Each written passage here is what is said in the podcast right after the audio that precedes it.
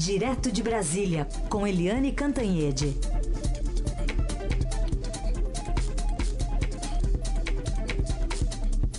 Oi, Eliane, bom dia. Bom dia, Raíssa Carolina ouvintes. Bom dia, Eliane. Vou começar a falar então sobre esse segundo turno que começou quase 20 dias antes né, da, do primeiro, com essa polarização Bolsonaro versus Haddad. Inclusive, essa pensar, tá? A análise que você faz também hoje no Estadão, com um artigo nomeado Guerra entre Petismo e Antipetismo. Pois é, está é, acontecendo exatamente isso no Brasil. A gente viu que a, o segundo turno começou, começou quase 20 dias antes é, do segundo turno real. O, o Bolsonaro bastante cristalizado ali no primeiro lugar. Uhum. Ele a tendência ele já na próxima rodada já bater em 30%, uma base bastante grande, né, do eleitorado. E o Fernando Haddad que tinha 4% quando o Lula ainda brincava de ser candidato, o Haddad dá um salto de 11 pontos é, da última pesquisa até agora, num rápido, é, num curto espaço de tempo, e já está com 19%. Ou seja, Haddad cresce rapidamente e ele tem muito potencial ainda para crescer, porque o ex-presidente Lula é, batia em 30% das pesquisas, portanto, a gente imagina que Haddad ainda possa crescer bastante e vai ficar aí uma disputa muito forte entre Bolsonaro pela extrema é, direita e o Fernando Haddad. É, pela esquerda, mas essa eleição, esse segundo turno, está se caracterizando muito como uma guerra entre petismo e antipetismo, porque o Bolsonaro, que não significava nada, né?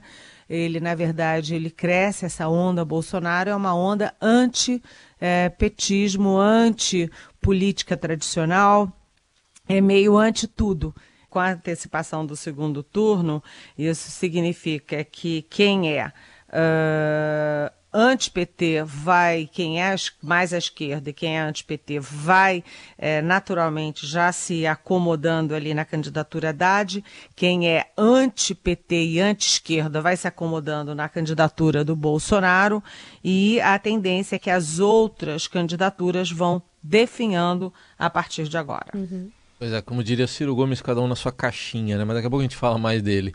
Ô, ô Eliane, e, e, cruzando os dados, que além desses números cheios aí, né, 28 a 19, se a gente cruzar os dados do Bolsonaro e do Haddad, uh, o que, que a gente pode concluir aí de mais interessante? Olha, eu achei muito, aliás, eu tenho achado muito interessante é, como as duas pesquisas se cruzam quando você olha escolaridade, renda é, e região. Vamos em escolaridade e renda. Hum. Né? Quando você pega a candidatura do PT, a candidatura Haddad, é, quanto menos renda e escolaridade, mais voto no Haddad, mais, é onde ele mais cresce. E quando você olha, o Bolsonaro é o oposto é, é, quanto mais renda e mais escolaridade, mais dá Bolsonaro. Dá para a gente dizer mais ou menos o seguinte, que o PT faz a campanha aí de de pobres e com pouca escolaridade e o, e o Bolsonaro é, atrai os que têm diploma e os que têm maior renda. Seguimos com o Jornal Dourado, participação direto de Brasília da Eliane Cantanhete, comentando principalmente a pesquisa Ibope Estadão TV Globo, divulgada ontem. Eliane, agora vamos considerar aqui as duas campanhas que estão à frente nessa pesquisa, de Jair Bolsonaro e de Fernando Haddad. De um lado, o Bolsonaro tem um vice que fala muito, né? E o Haddad tentando fazer um discurso um pouco mais moderado, talvez até acenando já para os tucanos. O que, que você observa, hein, Eliane? Olha, uh, Heisen, os dois, pela pesquisa Ibope, o Haddad e o Bolsonaro, estão rigorosamente empatados numa projeção de segundo turno, é, curiosamente, dá 40% a 40%, ou seja, pau a pau. Então, cada votinho é um voto importante para as duas campanhas. É, o Bolsonaro é menos estratégico, né? ele é mais impulsivo, a campanha dele é, pegou essa onda toda aí, anti-PT, anti-políticos, anti-corrupção, anti-tudo, é, via redes sociais. Né? Então, e foi embora. Botou primeira, segunda, terceira, já está em quarta, super é, aí em alta velocidade. Mas eles são menos estratégicos e eles têm problemas. Né? O primeiro problema é que o candidato, afinal das contas, foi esfaqueado está imobilizado no hospital.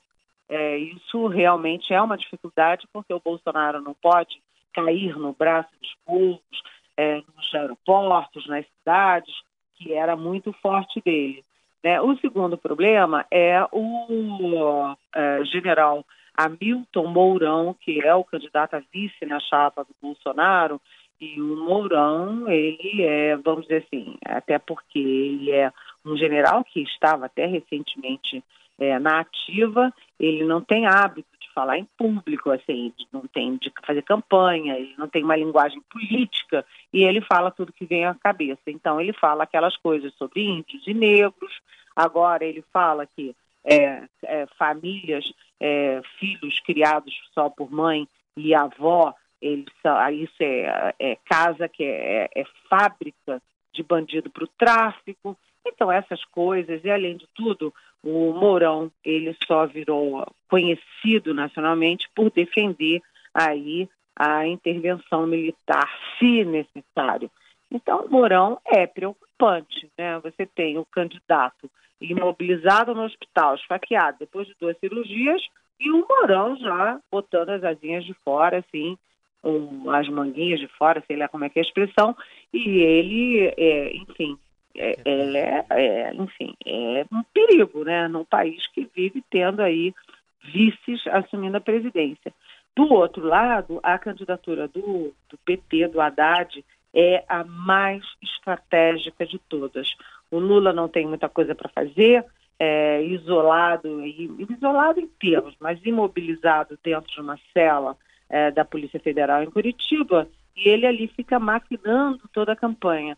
O Lula já fez várias campanhas, já ganhou todas as últimas quatro campanhas para a presidência, duas dele, duas da Dilma. Ele sabe articular e sabe, ele é estratégico, né? E o Haddad, ele está repetindo a estratégia do Lula em 2002, que é o Haddadzinha, paz e amor, né? Eles destruíram a candidatura Ciro, né? Porque eles primeiro o Ciro tentou falar com Lula, Lula bateu a porta, não recebeu o Ciro. Depois o Lula tentou ser candidato PT e também PT bateu a porta. Depois o PT puxou o tapete, tirou o PSB, é, que estava quase fechando com o Ciro. Então, o, PT foi terrível para a candidatura Ciro. Agora o Haddad foi nas redes sociais que adora o Ciro, que estarão no segundo turno, porque se o Ciro for para o segundo turno, o PT vai estar junto com ele. Ou seja, quando o Haddad for para o segundo turno, o Ciro vai também com ele. E, além disso, o PT já começa a mandar emissários ao PSDB dizendo, olha, o Alckmin é, recuou mais dois pontos, tem sete pontos, é, não tem chance de ir ao segundo turno, então vocês que não podem ir com o Bolsonaro, venham com o PT. Então, a articulação do Haddad é, primeiro, caminhar ao centro, segundo, se fazer de muito bonzinho, e terceiro, captar votos que são do Ciro, da Marina e do Alckmin, já pensando numa grande coligação de segundo turno. Eu lembro que isso é uma estratégia do PT. O PT é sempre contra se aliar a alguém mas é sempre a favor que todo mundo se alie a ele.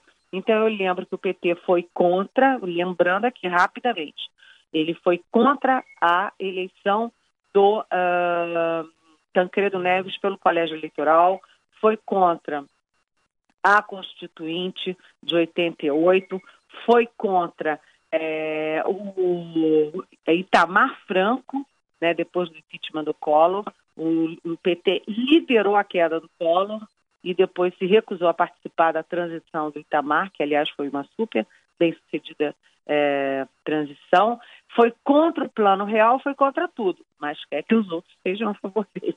Então vai ser uma guerra de foice esse uhum. segundo turno, é, o Haddad tentando ampliar o seu espectro de apoios e o Bolsonaro isolado e com esse discurso radical que é ainda mais radicalizado pelo candidato a vice, que é o, o Hamilton Mourão. Uhum. Bom, Eliane, e agora José, ou Ciro, ou Geraldo, ou Marina? e agora, José, né? E agora? É, eles estão meio no mato, sem cachorro. A, a, a, ontem teve uma reunião aí da cúpula da candidatura do Alckmin, incluindo Marqueteiro, incluindo é, PSDB, incluindo Centrão e incluindo inclusive o, o, incluindo inclusive é ótimo, mas enfim, incluindo o ACM Neto, que é o prefeito de Salvador e que é um dos articuladores da campanha tucana, e ele é do bem, e eles decidiram partir para cima do Bolsonaro. E hoje é, e também dessa dessa dicotomia entre tiro e faca. É um bom discurso esse, né? É, entre o tiro e a faca mas eu inclusive ouvi a propaganda é, no rádio, na televisão, o Alckmin endureceu o discurso, mas a, a, avaliação é de que pode ser tarde demais, né? Porque o Alckmin está aí é, com 7%, é, enquanto Bolsonaro tem 28%, Haddad tem 19%. É, será que dá tempo? Ele usou esse é, grande latifúndio da propaganda eleitoral esse tempo todo e não adiantou nada. Ele teve o desgaste de fazer a aliança com o Centrão e não teve, teve o, o bônus, né, teve o ônus e não teve o bônus dessa aliança com o Centrão. Então a Alckmin radicaliza o discurso, a Marina está é, tá com 6%, despencou, despencou, ela está se aproximando, daqui a pouco está empatado com o terceiro pelotão, que é Meirelles, Álvaro Dias e Amoedo, ou seja, ela sai desse segundo pelotão, e o Ciro, ele se manteve, né? Ele tinha nove, foi para 12, depois 11, depois 11, ele se mantém em 11, mas é, sem horizontes para crescer, porque o, o, onde ele poderia crescer, que era o espectro de esquerda, está sendo hum. é, tomado tudo ele pelo Haddad. O que o Ciro vai fazer? Será que o Ciro, depois de ter sido tão prejudicado pelo PT, ele vai aderir à campanha do Haddad? Porque ao Bolsonaro é que ele não vai aderir, não é? Acho muito difícil Marina, Alckmin e Ciro aderirem ao Bolsonaro.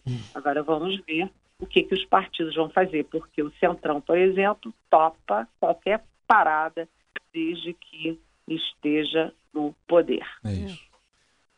Eliane Cantanhede, até amanhã, volta a Brasília com uma estabilidade maior aí, a gente consegue ter uma conversa mais fluida, mas até amanhã. Até amanhã. Tchau. Só para dizer o seguinte, hum. hoje nós tivemos esses problemas porque ontem choveu muito, alagou Brasília inteira. Ah. O que é bom, mas é ruim para nossa conexão. É verdade. Tá bom. Obrigada, até amanhã. Até amanhã. Beijão.